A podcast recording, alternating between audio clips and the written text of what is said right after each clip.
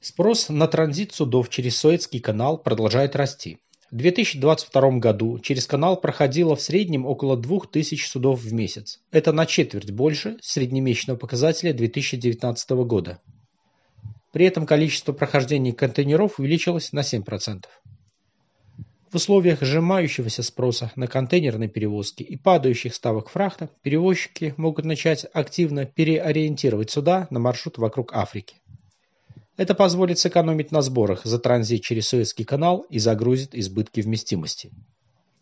По расчетам Альфа-Лайнер, расходы на бункер на безостановочный рейс Роттердам-Сингапур вокруг Африки составляют от 390 до 440 тысяч долларов – а проход через Суэцкий канал обходится для судна класса «Мегамакс» около миллиона долларов.